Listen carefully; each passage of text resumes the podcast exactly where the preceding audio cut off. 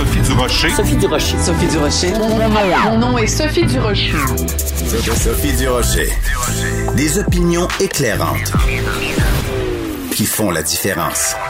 Cube Radio.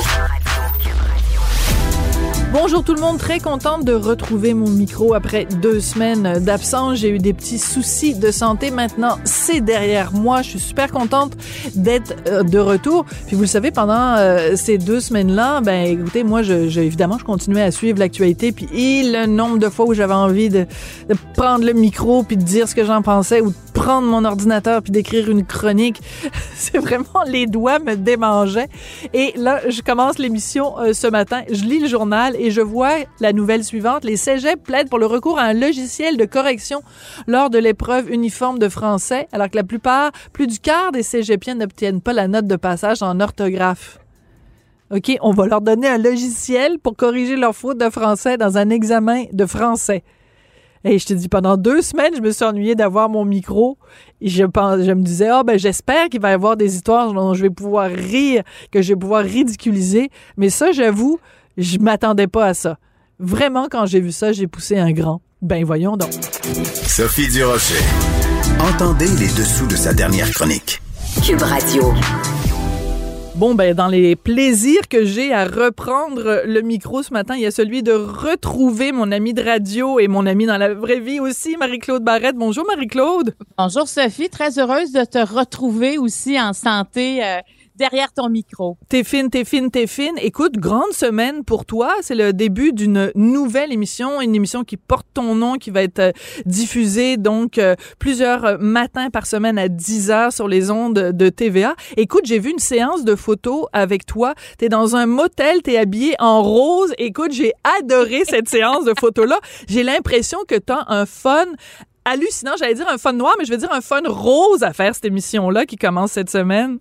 Absolument. Il y a, il y a quelque chose de, de plus personnel, de plus oui. éclairé pour moi là, tu sais dans et on dirait que je m'en permets plus, j'ai l'impression de pouvoir prendre une place que j'osais pas avant Hmm. et euh, je suis euh, puis c'est ça, il y a un photographe qui m'a approché Bertrand externe, il m'a dit écoute, est-ce que ça te tente de pousser la folie un peu plus que tu le fais d'habitude? J'ai dit mais pourquoi pas? Alors euh, c'est ça. Ça a donné des photos euh, que je pas. C'est la première fois que je faisais ça où je trouvais que il y avait plus de féminité, plus de folie. Oui. Puis, euh, ah mais faut profiter de la vie. Je, je me demande des fois si c'est pas la pandémie aussi de dire qu'il faut savourer mm. chaque petit moment de bonheur qui, tu sais, de plaisir, de folie qui s'offre parce que on dirait que des grands moments, il y en a moins, il y a moins, mais des petits, il y en a plus. Il faut les, faut les saisir, faut les voir. Fait que c'est ça. Écoute, euh, je m'en permets un peu plus. Je suis bien contente. Je suis bien, bien contente de, je sais pas, de, tu sais, de, on, on, dirait qu'il y a des phases dans la vie. Puis là, j'ai 52 ans, puis j'ai l'impression de dire, ben garde, c'est, c'est la, c'est maintenant que ça se passe. Ben ouais. Alors, voilà. aujourd'hui est le premier jour du reste Oui, de, oui. de, de ta le vie. reste de ma vie. Puis t'es une petite jeunesse, écoute, t'as trois ans de moins que moi, là. Je veux dire, t'es jeune, jeune, jeune, jeune, jeune, jeune, jeune. Écoute, euh, moi, j'adore cette folie-là. J'ai adoré la séance photo et je sens que euh, ce rendez-vous-là avec, euh, avec Marie-Claude à TVA à 10 heures, ça va être absolument génial à ton image. Écoute, euh, de- pendant que j'étais absente, parce que j'ai quand même été absente pendant deux semaines, je me suis fait Ouais, opérer. T'as été très gentille avec moi. Tu m'as envoyé des mots d'encouragement et tu m'as surtout encouragé à en faire le moins possible et, et à me reposer. Et je t'avoue que j'ai trouvé ça euh, euh, très touchant. Euh, et euh, c'est vrai que c'est important quand on a euh, ce genre de, de- d'opération-là, anesthésie euh, générale et tout ça, de, de prendre le temps de récupérer. Puis tu sais quoi? Euh, je vais peut-être dire quelque chose qui, qui, qui va surprendre les gens, mais je trouve que comme femme, on est tout le temps en train de prendre soin des autres. Tu sais, on prend soin de notre chum, on prend soin des enfants, puis on prend soin de nos parents, puis on prend soin de gna gna gna. On est toujours en train de prendre soin d'eux. Et moi, je pense que quelque part, j'ai oublié de prendre soin de quelqu'un qui s'appelle Sophie Durocher et que la vie s'est chargée de me le rappeler euh, de façon assez douloureuse, merci. Mais euh, je pense qu'il y a un peu de ça dans, dans ce qui m'est arrivé les deux dernières semaines. Parce que la convalescence, là, on l'oublie, mais ça vient avec quand une opération, quand une maladie, on oublie cette étape-là parce Mm. qu'on veut revenir, on veut revenir, on est donc bien pressé. Mais le corps, là, il a besoin de Mm. récupérer.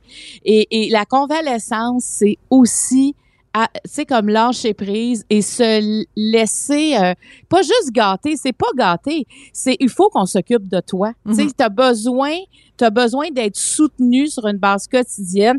Et c'est pour ça que je t'écrivais parce que je trouve que des fois, on saute cette étape-là. Et moi, c'est un- je le rappelle, quand il y a des gens qui vont pas bien, puis je me, prenez le temps de vous remettre parce que ça va vous rattraper de toute façon. Mhm. si on, si on prend pas le temps. Donc, la convalescence, c'est super important.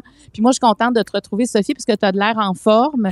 Et, c'est ça qui est important, mais c'est ça, tu viens quand même de passer après une chirurgie et tu es là. Donc, euh, moi, je suis contente de te sentir comme ça. Puis, dans le fond, ça fait du bien aussi de laisser les autres prendre soin de nous parce que des fois, c'est parce qu'on bloque ça. C'est pas parce que les autres ne veulent pas. C'est qu'on on n'est pas ouverte à ça et de se laisser, de, de laisser cette ouverture-là aussi, les- les- les- ça fait du bien aux autres de prendre soin de nous. Mm. Moi, je trouve que ça, ça nous rappelle des choses essentielles de la vie, des fois, euh, être malade. C'est plate que ça arrive là, mais quand même. Oui, puis alors donc il faut il faut en parler parce que moi c'est un Oui. dossier écoute que je ne laisserai pas tranquille. Euh, j'ai été euh, opérée à l'hôpital général juif de Montréal, un hôpital universitaire euh, anglophone, donc qui est un hôpital qui est là euh, évidemment pour euh, que la minorité anglophone au Québec euh, ait- a le droit évidemment d'avoir des soins de santé dans sa langue. Le problème c'est que à trois reprises j'ai été confrontée à des chirurgiens, donc les gens qui devaient prendre soin de moi, qui ne parlait pas un mot de français. Puis Marie-Claude, là, je tiens à le spécifier, c'était pas genre, il s'exprimait dans un mauvais français. C'était pas un mot de français. Hey. C'était même pas bonjour, Marie-Claude. Même pas bonjour, même pas je suis le désolé, je ne parle pas le français. Rien. Pas un mot. Et Euh, pas d'excuse de pas parler le français Et non pas plus. d'excuses, et pas seulement ça, mais à un moment donné, il y a une des chirurgiennes donc qui ne parlait pas un mot euh, de, de français. Moi, je suis parfaitement bilingue, donc je me suis mise à lui parler en anglais, puis à, à discuter avec elle et à lui dire à quel point j'étais outrée. Et elle m'a dit, vous savez, s'il y a quelqu'un qui arrive ici, un étranger qui arrive à l'hôpital et qui parle juste euh, chinois ou indien, euh, on va essayer de lui trouver un interprète pour l'ai- pour l'aider. Et je l'ai regardé, puis j'ai dit, I am not a foreigner in my own country. J'ai dit, je ne suis pas une Uh-huh. étrangère au Canada. Je suis une citoyenne à, à, à 100 J'avais l'impression d'être un citoyen de seconde zone. Et sais-tu quoi? À chaque fois que je me pognais avec quelqu'un qui ne me parlait pas en français, j'avais l'impression de déranger. J'avais l'impression d'être une emmerdeuse, d'être une empêcheuse de tourner en rond. Et ça, c'est arrivé une semaine avant qu'il y ait le débat en anglais où on s'est fait dire que au Québec, les, les changements qu'on veut apporter à la loi 101, c'est des changements discriminatoires et racistes. Hey, une francophone peut pas se faire soigner en français au Québec, puis on se fait dire que les droits des, Anglais sont bafoués au Québec. On se moque de qui? Écoute, j'étais là bleu marin, puis il a fallu que à un moment donné je lâche prise puis que justement je, je me repose et tout ça mais ça n'a pas vraiment contribué beaucoup à ce que j'ai euh, euh, confiance dans, dans, dans le système médical euh, québécois Mais, mais suite, à, suite à tes sorties publiques là, par rapport à ça, est-ce que tu as eu beaucoup de commentaires de gens qui disaient que la même chose leur était arrivée? Ben, j'ai plein de gens. Puis écoute, Normand Lester, il y a 25 ans de ça, avait été hospitalisé à l'hôpital général juif. Il avait fait une crise cardiaque, donc on l'avait emmené à l'hôpital le plus proche parce que c'était vraiment une urgence. Et quand il s'est réveillé, la première personne qui l'a vu, c'était une infirmière, puis il s'est mis à lui parler en français. Et l'infirmière lui a dit euh, euh, Speak to me in English. This is an English hospital. Speak to me in English. Ouais, ouais. Et c'était il y a Mais- 25 ans. Ben, tu vois, que- moi, je connais des gens qui viennent de porter plainte justement à l'hôpital juif parce que euh, la dame là, que je connais, euh, elle ne parlait, ne parle pas l'anglais et elle ne comprenait rien. Puis tout ce qu'elle comprenait, c'était le mot cancer. Alors là, tu comprends la panique. capotait. Puis, puis à cause de la COVID, son mari était pas avec elle, était ça, son mari aurait pu comprendre. Et euh, il- tu sais, ils l'ont ils l'ont sorti de l'hôpital, elle comprenait pas vraiment ce qu'elle avait à part de la gravité de ce mot-là. Et euh, ils ont porté plainte parce que euh, ça n'a aucun sens. Tu as l'impression d'être un peu... euh, tu sais, tu fais comme maltraité, c'est de la maltraitance pratiquement de ne pas être capable de communiquer de cette façon-là. Ouais, mais tu sais ce qui m'a fait le plus de peine, Marie-Claude, c'est que oui, il y a des gens qui m'ont écrit pour me dire euh, bon ben on a vécu la même chose et tout ça. Bon évidemment plein de gens pront rétablissement, etc. Mais moi, ce qui m'a tué vraiment là, ce qui m'a coupé les jambes, c'est euh, des gens, des francophones qui m'écrivaient en me disant mais pourquoi tu te plains de quoi tu te plains, t'as été opéré? Si t'es pas content, t'avais juste à aller dans un hôpital où on parle français. Et ça, ça me fait capoter parce que c'est vraiment un esprit colonisé de se dire, ouais. on, on, on, on, on a intégré l'idée qu'on n'est pas des citoyens comme les autres, qu'on n'est pas des citoyens à part entière, puis on a intégré l'idée que c'est normal puis c'est correct qu'il y ait des, des, des, des médecins qui soient engagés dans un hôpital au Québec et qui ne soient même pas capables de dire des mots simples comme bonjour, euh, est-ce que vous allez bien? Et bonjour, Ouais. est-ce que vous allez Ouais. bien? Ça, exiger ça, là, c'est être une emmerdeuse, puis ça, c'est une fauteuse de troubles et tout ça. Mais que des francophones m'écrivent ça, ça veut dire que eux ont intégré l'idée que tu vas dans un hôpital au Québec, puis tu parles la langue de l'autre, et que c'est pas ta langue à toi qui, qui, qui, qui qu'on n'a même pas cette décence-là élémentaire de te parler ta langue. Et ça, ça m'en dit long sur ce que pense un bon nombre de Québécois francophones. Je trouve ça hallucinant. Et dis-moi, moi, tu sais, je, je, je voyais que tu tweetais là, pendant que tu étais à l'hôpital, là, tu sais, quand tu as parlé de ça la première fois. Est-ce que, là, je m'inquiétais pour toi, je me disais, est-ce que tu as quand même eu des bons soins? Oui. Est-ce qu'on te regardait un peu comme, ben là, euh, tu sais, tu parles de nous autres alors que tu es là? Tu eu des bons soins, ça l'a pas affecté le reste. Ça n'a pas affecté le reste. Par contre, tu vois, la deuxième fois où j'ai été confrontée à une chirurgienne qui ne parlait pas un mot de français et que j'ai discuté avec elle, puis me dire j'étais vraiment pas de bonne humeur, euh, elle, elle venait pour me parler de mon opération qui s'en venait. Puis au lieu de me parler de mon opération qui s'en venait, quand elle a vu que je, je boquais, le mot est vraiment euh, euh, juste, que je boquais parce qu'elle me parlait pas en français, euh, elle a tourné les talons puis elle est partie. Fait que j'ai jamais su ce qu'elle venait me dire. Finalement, c'est euh, à peu près huit heures plus tard, il y a un autre chirurgien qui est venu me voir puis on m'a dit ben là on va vous opérer puis ce, ce chirurgien-là parlait français. Fait que j'ai jamais su si c'est mon intervention puis le fait que le ministre de la santé ait réagi qui a fait en sorte que finalement on m'a envoyé un chirurgien francophone. Mais surtout, ce qui est le plus particulier, c'est que donc je me fais opérer. Puis c'est, quand même anesthésie générale. Tu te réveilles, tu as vraiment une douleur extrêmement intense avant qu'on te donne du, du dilodil. Là, on donne des opioïdes pour calmer la douleur parce que c'est vraiment absolument terrible comme, comme douleur. On me monte à la chambre et moi, écoute, je viens de me réveiller, je suis sous l'effet des drogues, je suis complètement assommée, j'ai soif, j'ai soif, j'ai soif. Je dis à l'infirmière, j'ai soif, j'ai soif. Tu sais, je suis comme dans un délire. Et là, j'entends l'infirmière qui traduit pour le préposé aux bénéficiaires. She's thirsty.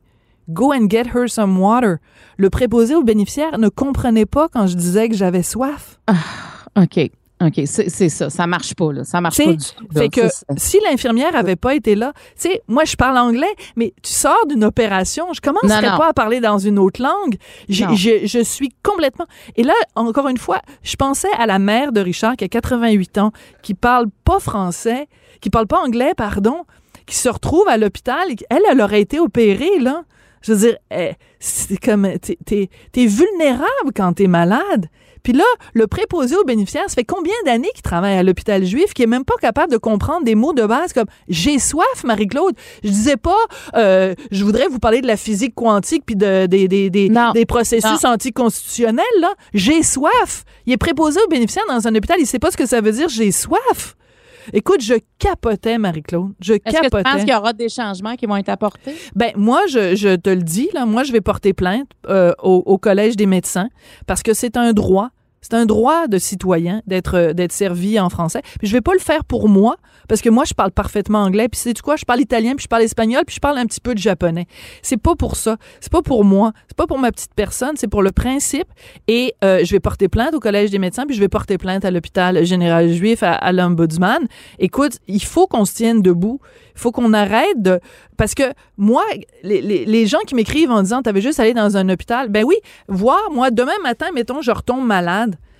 Mais sais-tu qu'est-ce que je vais faire? Je vais retourner à l'hôpital juif parce que je veux revendiquer mes droits. Ce serait trop facile de dire la prochaine fois que je tombe malade, je vais aller dans un autre hôpital parce qu'à ce Oui. moment-là, la, la situation va continuer.